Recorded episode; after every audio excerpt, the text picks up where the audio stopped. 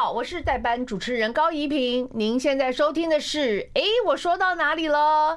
嘿，我们今天邀请到的这一位哦，其实我自己都没有想到我会邀请他，因为呢，我认识他应该是很久以前，在非常男女时代，当时的他呢，他是坐在。专家席，我们通常有两位专家。然后，因为当时对于很多的两性关系，在电视上算是一个创新。我们制作人黄义雄先生觉得说呢，就要把很多现代年轻人，那是三十年前的 现代年轻人的这种观念呐，然后要在节目当中去呈现。那当然了，当时呢，我的这个呃主持搭档，应该说我是他的搭档，就是瓜哥胡瓜瓜哥。那我们两个人在这节目当中呢，事实上是真的促成了。很多对，希望都是佳偶，然后呢，也都有这个后来有繁殖，哎，这样讲好像很奇怪哈，人就是要繁殖嘛，啊好，就是呃，就是生命呃延绵不断。但重点是，当时认识的这一位，跟后来我在慢慢的工作也好，或者是呃，可能在教会一方面的认识他，就是完全不一样的人了。他脱了胎又换了骨，有如一个全新不一样的人。所以呢，今天真的很高兴。哎，我大概这样介绍完节目就结束了，好，所以慎重介绍，欢迎今天的来宾，我们。本周父亲节特辑的来宾是这一位，是叫做曾阳琴教授。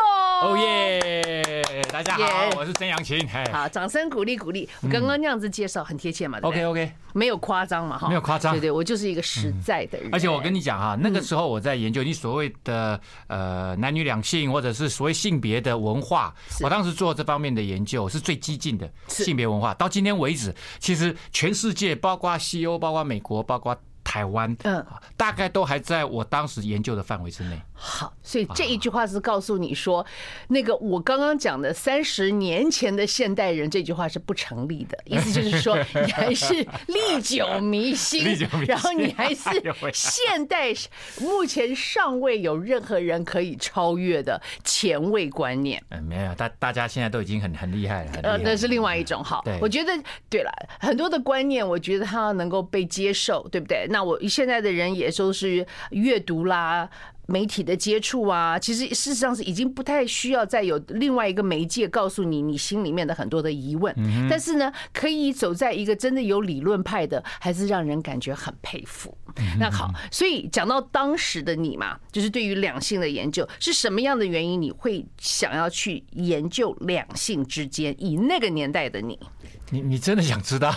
想，我想观众应该也很想知道。好，我我就非常清楚的讲哈，其实是因为我在国中的时候就看 Playboy，好，就是因为这样子。我我们那个时候的这个男士们哈，年轻的 teenager 哈，大概都是看那个东西启蒙的。OK 啊，好，包括 sexuality 啊这方面性学都是这样子被启蒙的。然后其实就就很对这个东西就很感兴趣。好。那那时候，因为呃，我我读中文系嘛，是好，那中国文学念到博士班，我以前也做过很多奇奇怪怪的研究啊。我那时候就觉得，呃，哎，这个东西其实是可以用来当时的性文化早期的，而且特别在明代的性文化，其实是非常开放的。所以我我我当时呃接触到这方面的资料，我就决定要做这个啊，当做我的博士论文。好的，好，所以呢，我们杨琴哥的学历是台大。中文系毕业，台大中文系硕士，后来啊，那要念硕士，然后呢是清华大学中文系的博士，所以的中文造诣是非常强。嗯，还还还行哦，还可以，好好好。所以不光只是研究图片，以以那个年轻的你来说，好，那后来我知道，就在节目当中，当然你也有很多的一些表达，嗯，可是是什么样的一个情况之下，应该就是说。这样子好了，就是在在台湾嘛，我觉得在全世界现在都有很多，就是对于自己年轻的时候的一种呃异性对待，嗯嗯，OK，跟后来慢慢的成长会有一些不一样的一些观点。那你觉得你的转捩点在哪里？我的转捩点哈，呃，最 critical 的应该就是啊，这个我成为基督徒这件事情。OK，整个翻转了我对于之前啊，我在呃所谓的世俗文化，或者是我们一般的世界流行文化呃看待性别这件事情啊，以前我是非常自由吧，我我们当时有一个词哈叫做情欲流动。这样子哈，情欲对就像一个呃市场自由化一样啊，就是就是 trade off，就是你你你喜欢怎么做就怎么做，反正你你你做了这个决定，你想跟这个人在一起，你想跟这个人干什么，你到自自己最后负责任就好了。是，像金钱汇率的概念，不同货币类似这样。但是实际上人跟人碰触的时候，是。呃还有很多东西，不是不是只有性嘛。是，它其实背后还有很多心理的因素，嗯哼，你你情感的因素。当我们呃在一起久了，我我们会有情感的依附啊。那你你当你哎看到另外一个人，你又喜欢跟他在一起，然后你跟这个人就断了啊。其实这个人是会受伤害的，当他被。背叛或者是被遗弃这件事情，其实人是有人是有感情的哈。那我后来慢慢发现，做性别研究，其实它的真正的中心的主题哈，哎，不是我们讲的两性情感或者是性别各式各样的性别，其实它真正中心的 core 这个 idea 应该是权利，就是我拥有我自己身体的权利，是。我想怎么决定我的性别取向是我家的事情，跟你没有关系，所以我想干什么。跟你没有关系，对，他他其实真正的最核心，所以你会发现呢，呃，他他大概的 movement 啊，它的运动就是从呃女性主义、女权主义啊，慢慢变成各式各样的你自己想要变成的那个那那个性别的权利，嗯哼，所以呃，我我我当时后来发现，当你讲权利的时候，其实不太就是我们两个如果我权利比你高，是。我通常不太会去探究你的内心的感受。你你懂我的意思吗？我懂。对我我我是老板啊，对不对？你该做什么就做什么。是，就就我们两个权力不对等的时候。对啊，同样的哈，就是当我们俩的关系中间存在着我我拥有我的权利，我想要争取，你也是要争取你的权利，所以我们就不太去敢管人真正内在的感受，就是生命的那种内在的感受。但是呢，当我成为基督徒以后哈，我忽然发现，其实每个人都是。Living creature 都是活生生、血淋淋的，你知道吗？每一次的情感的交流啊，他都会呃，如如果分开的时候，其实都是撕裂的。其实他他每每每一个人，其实生命多多少少都受到一点伤害。是，所以他他不是一个仅仅说啊，我我决定我跟你在一起，我我们有有有性关系，然后后来我们就分开了，就就就这么简单。好像我我刚刚讲的是一个是呃性的。市场的自由化啊，它就它跟钱，你说跟汇兑关系是一样的，它不一样。嗯，因因为因为你你碰触了以后，这个影响力还在这个人身上，所以后来我我我我其实是被呃这个信仰里面对于人跟人之间的关系的深入的的一些 insight 被被启发了，好像哦。其实人人人是活着的，活生生血淋淋的，你不你不能够就说呃呃，我我我们就是只是碰触一下，然后一点点火花，然后分开了，你走你的路，我走我的路啊，我想跟谁在一起就跟谁在一起，其实不是这么简单。那呃当中其实当然，如如果你要讲到我我我可以扯到哈，其实我我一信主哈，呃我我就有一种感受，就是以前越来越没有的，就是那种心里面很温暖的那种感受。就是那种爱的感受，OK，就是因为我也不知道，就是我我我我我小时候我们家就是蛮破碎的啊，然后爸爸有外遇啊，所以其实我对于家庭这件事情的期待非常的低，对婚姻也是，因为看到爸爸妈妈就吵吵闹闹嘛，就就觉得说，哎，这没什么好期待的。期待很低的原因不是因为不渴望，而是因为觉得这个东西基本上是一个没有盼望的事情。对，所以呢，我我我跟我太太在一起，我我也觉得没什么盼望，啊，好，呃，可是到了我们是结婚七年的时候，我我我成为基督徒。OK，这个过程大家一定很想知道。我们休息一下，马上回来。I like 103, I like radio。嘿，大家好，我是代班主持人高一平。刚刚我们是呃聊到了杨琴哥，他就是对于。因为家庭的关系嘛，从小的成长，所以他对于很多的就是真正的家庭类似这种呃未来的憧憬，其实是很低的，对所谓的没盼望哈。呃，对，你现在收听的是哎，我说到哪里了？伟忠哥的节目哈，我只是代班。好，那重点是，我知道你在中原大学，嗯，现在有一堂课叫做爱情关系管理嘛，是因为很多年轻人，我我相信每个人出生的开始点起点，我们其实都是渴望被。爱的，有温有温度的。但是很多人都讲说，对啊，可是这个就是偏偏一个学校不教的学分。嗯，OK，所以呢，那我们就拉回去，就是在一个家庭破碎，父亲有外遇，然后呢，嗯，很多类似种种事情事情发生，他的那个过程跟现在的你，请继续叙述刚刚讲到的故事。OK，那个时候我跟我太太的关系其实非常的冰冷，我我每次觉得回家都像在进冰库一样。那为什么要结婚？对呀，为什么要结婚？其实那时候就就很想跟他在一起嘛。可是那个时候的你其实是一个很很 free 啊，就是像对不对？换汇率的概念啊。对，那个时候我我还没专专注在做这方面研究。对啊，对啊。其实对于爱情还是有一些憧憬啊。那时候就一直谈恋爱嘛。对。那我我当完兵回来。我太太有一天就跟我讲说，她她去了一趟法国，她哥哥姐姐在那里，对，她哥哥就跟她讲说，你你你现在的情感状态啊，她就讲了跟我在一起嘛，她就说，如果你想要有保障的话，最好还是结个婚。啊，通常对。对，那她回来就跟我讲这件事情，那我说要结婚就结婚。因为在我脑脑袋瓜里面，要离婚就离婚，你懂吗？后面半后半句没讲出来，只是一张纸而已。对对对对对，我觉得没什么价值，嗯，让你的家人也也心安嘛，那那我就 OK。后来就就结婚就搬在一起，但是还是个人玩个人的。我的脑袋瓜里面一直是这种想法，就是呃呃，你你顾好你自己，我顾好我自己。因为以前我们家哈，就是只要聚在一起哈，通常都会出事。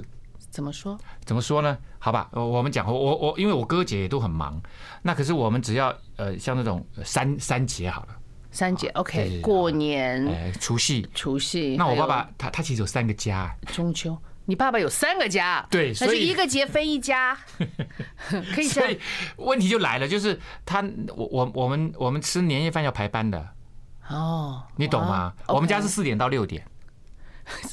四点了，就哦，就早班。对，然后我我我爸就要就要就要就六点他就要离开了，啊，离开的时候他到另外一家，嗯，啊，你你想嘛，我我妈妈在做饭，对啊，对不对？他心里面是作何感想？在年夜饭呢，四点钟吃什么年夜饭？作作何感想？对，然后一边吃，你知道那个山雨欲来风满楼，OK，好可怕，我我到最后都一一点兴趣都没有，可不可以不要不要来这一套啊？就是不不要团团聚在一起啊！你有问过妈妈吗？就是我跟你讲，我们家就是不沟通、不聊天，对，每每个人都过自己的。OK，到最后我就是反正无所谓，你们想怎么搞都可以。所以就就就是你知道，很就是人的整个状态是非常孤立的，而且也也也也希望别不要那么麻烦。我我相信可能听众朋友或者是观众朋友，很多人你你的家庭也跟我差不多啊。呃，不像高一平他们家和乐融融啊，让人家羡慕到肚子都吐出黑水来啊！哎，可是好了，要吐就给你吐，对啊，我是真的对啊，我可是嗯，是真的还蛮特别。但是那当然，你后来是有在做研究，像这样的家庭真的多吗？就是很多。我跟你讲哈，就以我现在你你讲爱情关系管理这个课程，至少有三分之一以上的同学是组合家庭。哦，OK，他们现在不是称为多元？组合也也不是组合家庭，就是呃呃，爸爸妈妈分开了，他们各自又结婚，然后他们又加入，然后又有新的小孩又出生，OK，这叫组合家庭。OK，组合家庭好。那呃，其其实呃，爸爸妈妈离婚这件事情哈，多多少少了，是。其实可能可能有些呃孩子受到的影响没那么严重啊，可能呐，但是一般来讲，其实对小朋友来讲，他心灵受创。非常严重，伤害很大，其实非常严重，我相信，因为因为他的世界是一个完整的世界，其实是爸爸妈妈在一起，当然，好，被被被被拆开，对他们来讲，其实都都很不愉快。好了，再讲我我我们家的状况，对，所以后来我就结婚以后，我也没有好好经营，我我也不觉得，我觉得你过好你自己。可是我太太她的想法不是这样啊，他们家应该还是蛮开心的，对他们家看起来像我家这样，我们家 对，他们家还他们家还吵吵闹闹。所以他他就觉常常觉得应该要跟我有有一些沟通，他想知道我在想什么。对啊，那那我们家基本上都不讲话的。你们家妈妈也没有，妈妈也不是，因为通常人家会讲说女孩子女生会比较想要去沟通嘛，对不对？可你们家都是兄弟，对不对？对，你是没有我有个姐姐。哦，你还有个姐姐。我们家最聒噪的应该是我姐姐。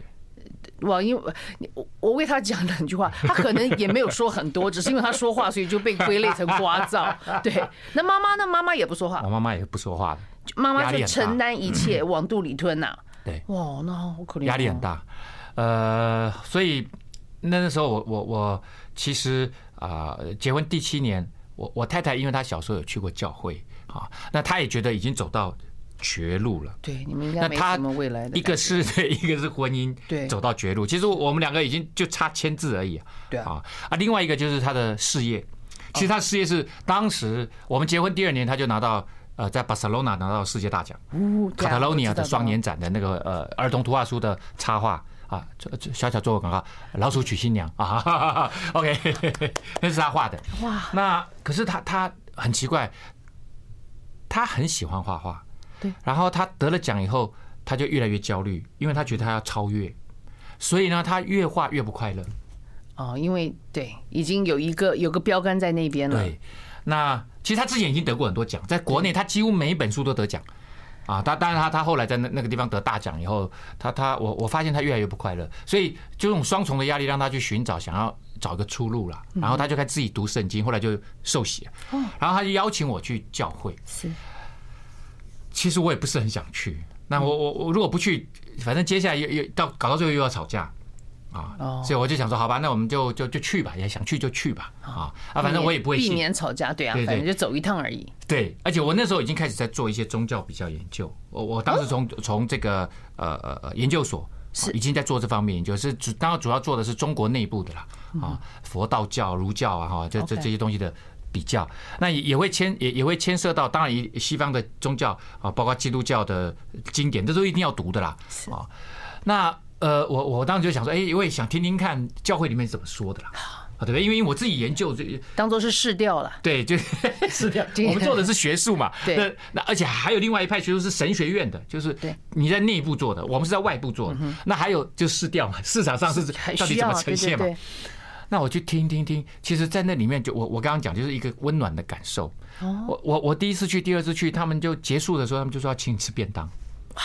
就就莫名其妙嘛，你知道我们是文青呢，我那时候已经在写小说了。文青不吃饭，不是文青要很冷啊，很苦啊，你懂吗？那东西才有深度嘛。对对对对对，是不是？对，要缩衣节食，要对对，我知道。我跟我太太还搬到山上，没有物质哈，就就故意为了你的写作，不是，不不要跟家人太近，因为就跟家人太近就很多麻烦事嘛。啊，为了呃逃避。对，为了逃避嘛。好，然后那那时候就就是写东西都都很苦嘛，都哇，这样才有深度嘛。当然的。好，然后我我没有办法很懂，但是我只能点头。Yes，好好。结果就去教会，他们就要请我们吃饭，我就我就觉得说神经病啊！我自己没钱买买买买便当啊，啊，为什么对我这么好？你知道，就心里面就嘀咕，你知道。然后我记得上车离开的时候，我还跟我太太讲说，看他们能装多久。结果他们一直装下来。好，嗯，看他们能够装多久，很好。所以那个整个的，我觉得你都是很阴暗面的你。对，那那时候非常阴暗。对，人家对你笑，你觉得他有意图；人家请你吃饭，你觉得哪有白吃的午餐？对啊。好的，好啦。人生人，其他人不是这样吗？我没有办法这么说，因为我是来自一个充满爱的家庭。好了，OK，我们马上回来。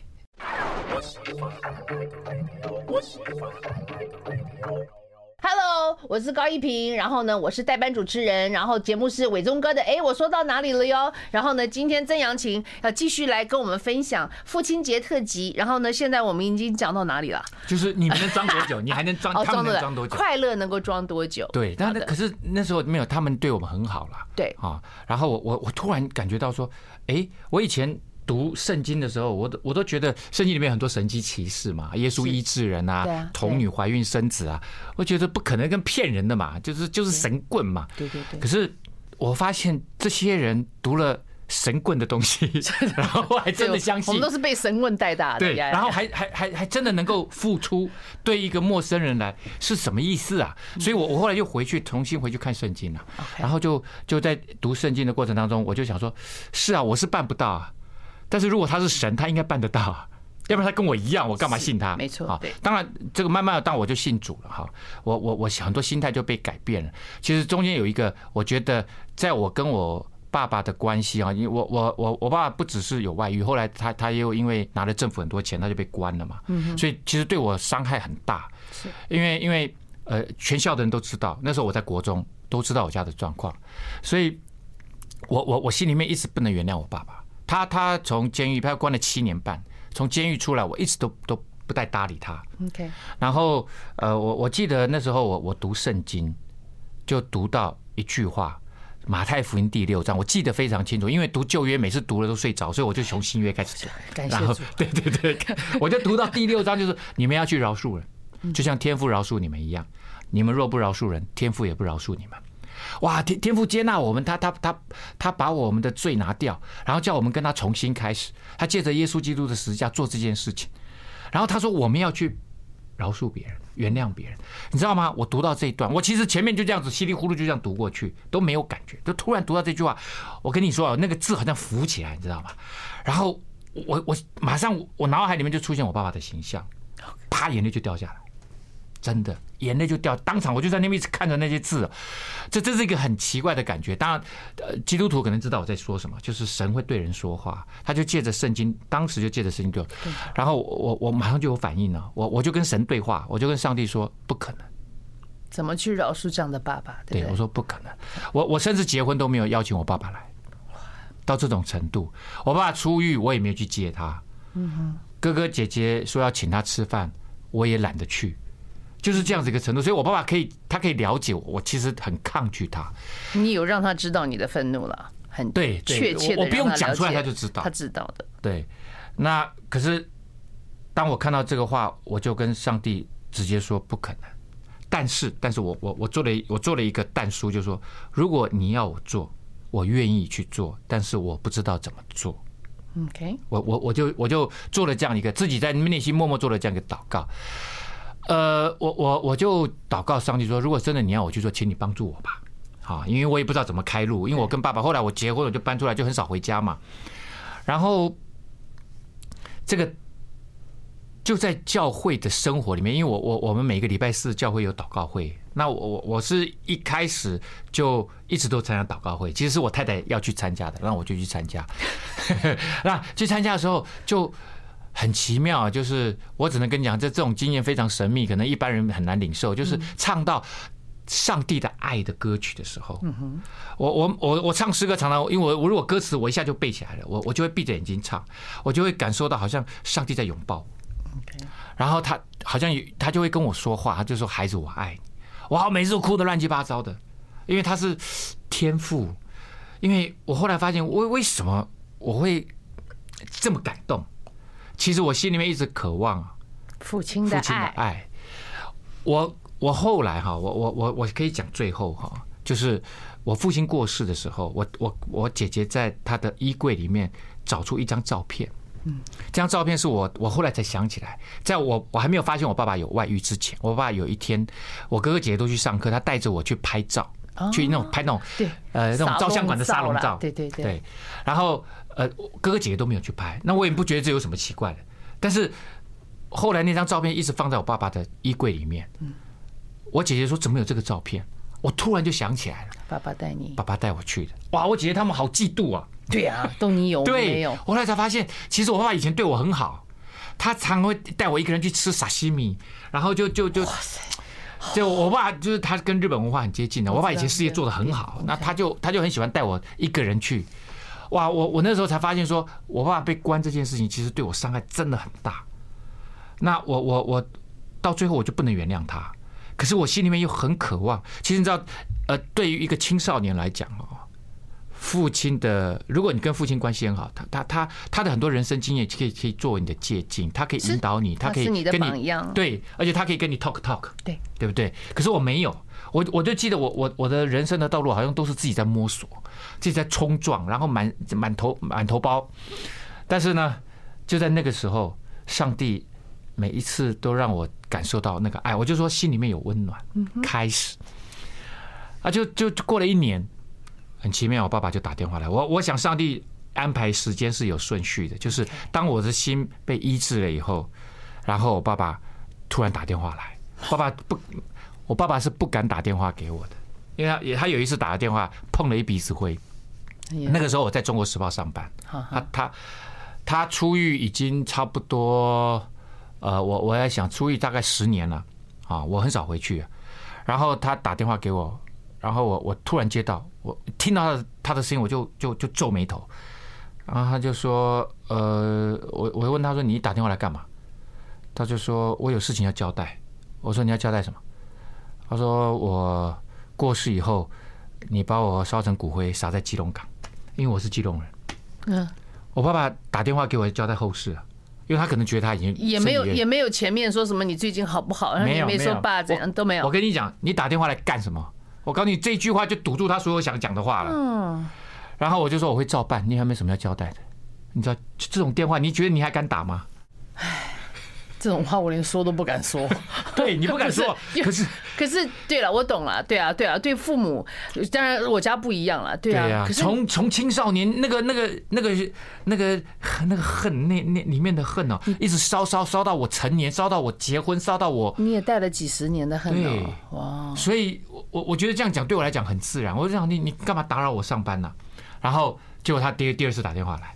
说爸爸生病了，你可不可以带我去看医生？这是隔上一次那一通跟现在多久？已经已经好几呃呃，大概只有三年而已。因为那个时候我三年也是一千天，好不好？对，我那时候我是在中国时报上班，后来我离职了，我信主了。嗯。然后然后这时候他打电话来，然后这时候我已经被上帝的爱摸着了。OK。一年多了。好。所以我已经心平气和了。我说好，爸爸你在哪里？我来接你。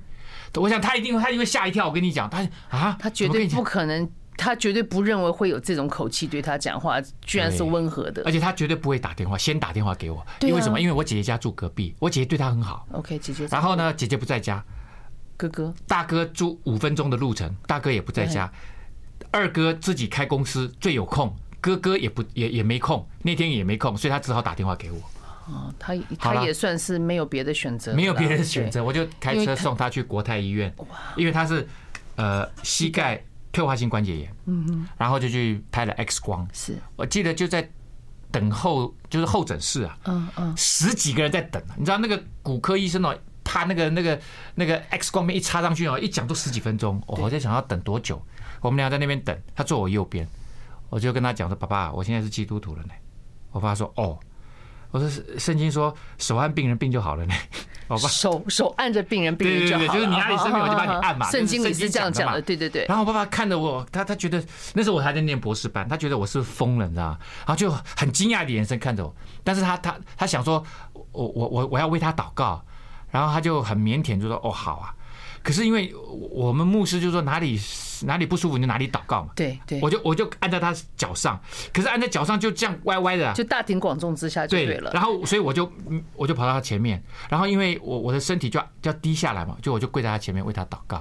其实我是讲台语啊，而且我讲的很大声，因为我爸爸耳朵不好。台语怎么说？亲爱的主要说，我感谢你，请你医治爸爸的卡头，好爸爸的卡头会使。诶，健康起来，会使四界去算，奉主耶稣的名祈祷，阿门。我还加了一句，会使活到七百岁，还可以活到一百岁。休息一下，马上回来。I like 103, I like radio。大家好，我是高一平。所以刚刚我们听到这一段故事呢，是在国泰医院，然后呢，爸爸在骨科挂号，然后再慢慢等待，然后呢，呃，杨琴是用台语为爸爸祷告，然后呢，希望能够活到一百岁。对，那可。爸爸听到这个的时候是什么？我跟你讲哈，爸爸把头撇开，然后手就撇，就是叫我坐好，就是你知道，他就这样头撇开，没有看着我，他叫我坐好。那我我心里面是想说，他应该很尴尬，因为因为因为声音很大了，所以我我在想啊，他尴尬我也尴尬，那就算了，我们就坐好吧，啊，呃，但我等下我等下会跟你讲我爸爸是什么反应哈。那那爸爸就说他是脚还是很酸。那我还就带他去按摩，按摩两个小时。其实从早一直搞到下午哈，肚子好饿，我就一直在车上祷告，求上帝帮助我，可以跟爸爸和好。我我不要讲说原谅饶恕，我只要跟爸爸和好就好了。可是一直不敢开口。那我记得按摩完回家，我还特别把车锁起来，不准我爸，因为我爸爸没有坐过我车，他他搞半天他下不了车，因为其实爸爸住楼上，我应该马上送他回去。对。可是我我就很想跟他聊一下，因为我一回去我就我就走了嘛，我就说爸。我们来聊天好不好？那来开杠好不好？他说车门已经锁了吗？他门门已经锁，他已经 打不开了。我出去。对对，爸爸说你要干嘛？我说我们来聊天呐。然后我问了他一个问题啊，他答不出来。我说爸，你知道我几岁吗？啊，我爸不知道哎。你就知道我们真的有多疏远。哦，我爸爸孩子有很多，他另外一个家也有好多孩子，所以他就一直看着我。我知道他在算。我说我三十六岁了啦。啊，我爸说啊，你那么老了，那有有爸爸会说儿子老的吗？是不年轻了，对，是好没有关系。可是他那时候他他他年纪已经很大了，因为我爸更大了，对啊。我后来我我爸爸在我妈妈之前其实还有一段婚姻呢。OK，这样子啊，反正 anyway，那那呃，我就说爸爸，我刚刚为你祷告，我真的希望上帝能够完全医治你，是好，让让你真的健康起来。我说，可是我现在是基督徒，我知道以后我会去哪里，我会去天父那里。我说，爸爸，如果以后我在上帝那里，在天堂那里，我没有看到你，我会非常遗憾。嗯哼，其实我们家绝对不是这种感性的家庭，我可以跟你讲，真的完全不是。可是我爸听到，他也不知道怎么回应。对，所以我们两个就沉默了很久，然后 真的很闷呐，就在那个车子里面，然后两个 男人，车子的窗子都变雾了，对，因为空气不流通。然后我，爸就问了一句话，真的是惊天动地，他就说：“啊，不，你喜欢装。”哎呦喂呀，我真的我很怀念那那那天的对话。我就说：“爸爸，立马来西亚说好。”以后我们去一样的地方。我爸就跟我讲说：“你想怎么样都行啊，我想回家睡觉。”是，他也累了啦，因为已经一整天了，又对啊，对。那所以那天的结束就是我为他祷告了，然后他就回去，然后之后当然就常常去找爸爸，就跟爸爸聊天，慢慢就和好了，然后也也介绍爸爸来教会，他也愿意来。对。啊，有一天他就说他自己想找一家讲那个台语的啦，所以他就在他叫他住内湖嘛，他就去找东湖长老教会，就在那地方聚会。我记得那一年，呃呃呃呃的这这个这个呃呃圣诞节前，他就打电话给我。那时候我的女儿已经出生了，大概三四个月大，我自己也变成爸爸。对啊，你也是爸爸。然后他他就打电话来说：“孩子，我要受洗，邀请你来参加。”哇哇，我就很高兴啊。我你知道，我一高兴就就就想要吃饭，我就叫我说我把哥哥姐姐都找来哦，让他们看看爸爸是当也也要成为基督徒了，不一样了。对，我爸就说好了好了，你把哥哥姐姐找来啊，但是你不想知道爸爸为什么要受洗吗？我说啊，对哈，你为什么要受洗？我只关心吃，你知道吗？爸爸就说他讲他讲三个理由，他说第一是因为你改变，哇，我我当时哈我真的很难过，其实我我的改变就一点点。我慢慢就开始回想，其实爸爸每一次我只要回家，他都想要跟我和好，他都很想跟我讲话，但是我都不太搭理他。这是第一个。啊。第二个，他说你在医院替爸爸祷告，嗯哼，爸爸很感动，因为他没有想到我会这么做，所以我后来知道为什么他把头撇开，因为他在哭，掉眼泪。他讲第三个原因，那时候我记得是晚餐时间。我看着我的女儿，因为我我太太在喂喂奶，喂奶，然后我看着她，然后我爸爸说：“你知道吗？你是我最爱的孩子，所以我愿意相信你相信的耶稣。”哇，我眼泪一直掉，一直掉，一直掉。他讲了这句话以后，后来才回想我姐姐找到那个照片，我才知道原来爸爸他他他他心里面他真的很想跟我有有一些互动。哇，我一直哭啊！我我我太太以为发生什么事，她以为爸爸出事了。我说没有，爸爸要受洗，我太高兴了，我太高兴了，感谢上帝哈，让我可以跟爸爸和好。我要我要讲的是哈，这中间当然就开始啊，我就三不五时就回去，对啊，然后爸爸小时候都会带我去圆环吃那个肉羹，那时候圆环还没拆掉，还没重弄，是，然后我我我我我也会带爸爸去这样子。啊，我我我记得，嗯，爸爸是在二零零九年过世的啊，呃，那时候是。这个这个，而且是中秋节当天，那时候是秋台，所以早上就风雨很大。我因为爸爸跟妈妈，我我我们有一个，我们三兄弟就有一个房子给他们住，然后是请那个我的大侄子，就是我大哥的儿子照顾他们。那时候他大三，就照顾爸爸，就阿公阿妈。然后我记得早上七点半他打电话来说：“阿杰阿杰啊，阿公好像走了。”我说：“什么叫做好像走了？走了就走？因为我爸爸没有，就是身体是比较虚弱，可是没有病痛。”就他每天还是正常。我说走了就走了，什么叫做好像走了？他说呃，爸爸他他他讲他我我我大哥已经把他送到三三总医院三总去了。他说你要不要赶快赶去？后来才知道，爸爸那天早上五点半，我爸都都是五点半起床，然后他就会泡一杯牛奶，然后就打开 NHK，要不然就看相扑，然后他就他就早上他最喜欢的事情，就那天他就是喝了一口奶，他他就走了，他就睡就睡着了就走了。那呃呃呃。我们就家庭就做了一个牧师，就帮我们做了一个家庭的追思，就是在真正的公开的追思礼拜之前，去做一个家庭追思礼拜。然后牧师就告诉我们说：“你们每一个人讲一个故事，跟爸爸之间的故事，别人比较不知道的。”那呃呃，我姐姐讲了一个故事，我们都非常的震惊，我我们完全都不知道爸爸做了这件事情。嗯，我爸在过世前两个礼拜，就是他是九月十四号走的，他八月底八月三十号。打电话叫我姐姐过去，我姐姐家就跟他差两号而已啦，就是隔壁的隔壁而已。那姐姐来了以后，我姐姐说她在换我们家进进进去要换拖鞋嘛，她在换拖鞋的，在脱鞋子换换鞋子的时候，看到我爸爸从他最常坐的，他有一个大沙发，他很喜欢坐在上面，他就站起来走了两步，就就跟我姐姐下跪。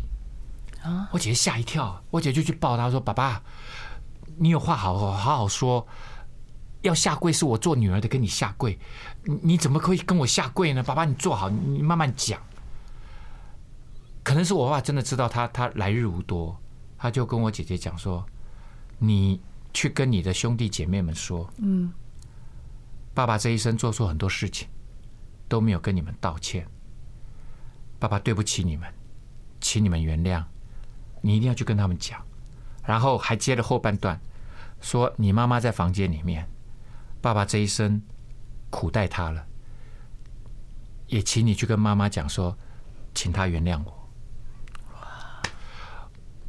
我姐姐讲完这一段哈，我跟我大哥互看了一眼，我我大哥坐坐我隔壁的，坐我左手边的左手边，因为我们围了一圈嘛，我跟我大哥对看了一眼，我我我知道我们两个互看是什么意思。因为我爸爸不是这种人，他是日本时代的，他他还在日本时代当兵，所以他是一个大男人中的大男人。我我们家从来没有道歉这回事的，所以我们两个看了一眼，我真的不敢相信。所以我我我我后来就哎，我我常常想起来哈，爸爸走了以后，我常常想起来，我真的觉得我忝为人子啊，就是在爸爸回来。其实我爸爸回来，他从我大三那一年回来，那年我大概二十一岁，我一直到三十六岁才跟他和好。这前后有十五年时间，我都没有太搭理他，包括我结婚，我我我常常很后悔啊，但是也感谢上帝啊啊！我为什么那么气我爸爸？其实是因为我很爱他。嗯，我知道。其实我我自己也很爱他，但是他让我太失望。我我我觉得后来我爸还跟我解，他有跟我解释过这些事情。那我当时也觉得说，你还是有选择啊。嗯哼。啊，但但但是。慢慢等等到我自己年纪大了，我才发现人生其实有太多无可奈何。他在那个阶段，他就做了那样的决定。好了，Anyway，这个事情我我慢慢后来越来越回想，我自己也变成爸爸以后，就是我接到那个电话，我爸爸说他要受洗那个电话，我又看着我的女儿，我就我就开始跟跟上帝祷告，让我真的能够成为一个不要让我的女儿羞辱，让我的女儿恨我的那个爸爸。我真的很希望我自己能够好好的做这件事。虽然我到今天为止，我觉得还我还是不是做的很好，但是我尽力。我觉得所有的人都是做了父母以后才开始学做父母，对不对？然后呢，当然我们自己上面也都曾经有，或者就是有我们所谓的父母的榜样。所以接下来我们回来，那我想聊，因为很多人认为说男人不需要太有情感，因为情感感情用事很难成为一个成功的人。那这个概念是对的吗？休息一下。What's fun? What's fun? the fun? 我们说到哪里了呢？那我们说到就是所谓的男人嘛，顶天立地，然后呢要扛起家里的责任，他要到外面，他要这个风吹雨淋，然后上战场。所以情感这件事情，很多人都觉得说，哦，他太被高估了，他情感可以干嘛？对不对？他是一个就是一个摸不到、虚幻的一个事情。所以呢，今天我们是父亲节的特辑，所以什么是个好爸爸？那做爸爸的他，他真的很有情感，有什么意义？爸爸这个词一定要跟。儿女相对嘛，所以它是一个关系性的名词嘛。是，对。那关系就是要付出时间。我我真的很想奉劝大家，特别是男士们，男士们当然，现在女士也是一样，就是认为工作上面的成就是她生命当中最重要的一件事情。嗯哼，要为自己活。对，要为自己活。但是我我我真要讲哈，你不要后悔啊！很多人在他事业起飞的时候，孩子也在长大。对。但是呢，等到孩子十八岁了，要离开你了。好，其实孩孩子只要在 teenager，如果你之前没有没有花力气跟他陪伴他的话，他其实到了国中他就离开你了。你不用等到大大学，他虽然跟你住在同一个屋檐下，其实他就离开你，你知道吗？就是亲子关系不好，其实是个很大的咒诅。就是说我爱你，我是把你生下来，我抚养你，结果到最后你恨我，对，起尿气嘎爆的，其实这是人生很大的悲剧。我我真的想跟，特别是很多男士们讲哈，你对于。工作上面的关注不要超过你对家庭的关注，包括你的呃婚姻的关系，还有对孩子的关系。好，你说都你都搞砸了，没关系，你应该来上曾老师的课啊，不是了。对，有有两个学分，一共有三个班级。对对对啊，可是如果不是真的正式的大学生，在你们贵校还可以修学分吗？旁听，站在旁边，蛮困难的，很困难。好好好，这个这个课哦，各位同学们可以听，叫做爱情关系管理，然后是两个学分。我我觉得我我很我很呃庆幸，就是我们家是做在家教育，所以跟我的孩子能够在他每个阶段，我们都能够跟陪伴他一起学习，也能够跟他很多互动，然后也可以指引他。所以他到现在他他都已经大学毕业了，嗯啊，然后呃他在工作上面，他知道我以前也做过广告，我以前在奥美广告也待过，他现在在呃日商电通也是做广告的。我们就可以。你已经把你女儿工作的地点讲的很清楚。你不知道是他们有六个事业体，你也不知道他在哪里。好，那个楼很大，那个楼很大。对对对，是是是。所以呀，我觉得，我觉得父亲要做起来，其实比母亲难。OK，然后呢，所有的歌颂都是世上只有妈妈好，那或者是就是说人呃呃都是呃母亲像月亮一样，所以我都会把握时间送他去哪里上课的时候，在车上跟他聊天。嗯嗯，啊，用这种时间呢，很多男士没有时间嘛，但是你你总是会捞出一些时间来跟你的孩子互动。今天真的啊，谢谢谢谢杨青给我们你的这一段故事，非常珍贵。然后我真的一直的一个感受就是，其实我觉得全天下的父亲没有一个人是生了孩子下来说，嗯，我要立志做一个坏爸爸。我觉得每一个父亲其实都在努力用他的方法，他所曾经接受的一些教育模式，或者是他看到的榜样，再去做那个父亲的角色。我们相信所有的爸爸其实都可以做到好的父亲，然后将那个爱给传递出来。因为父爱它的重要性绝对不输给母爱，尽力尽力就好。经好，来自男人的鞭策与这个啊建议，所以呢，谢谢杨晴，谢谢，父亲节快乐了，耶，父亲节快乐，那也祝福观众父亲节快乐，下次见。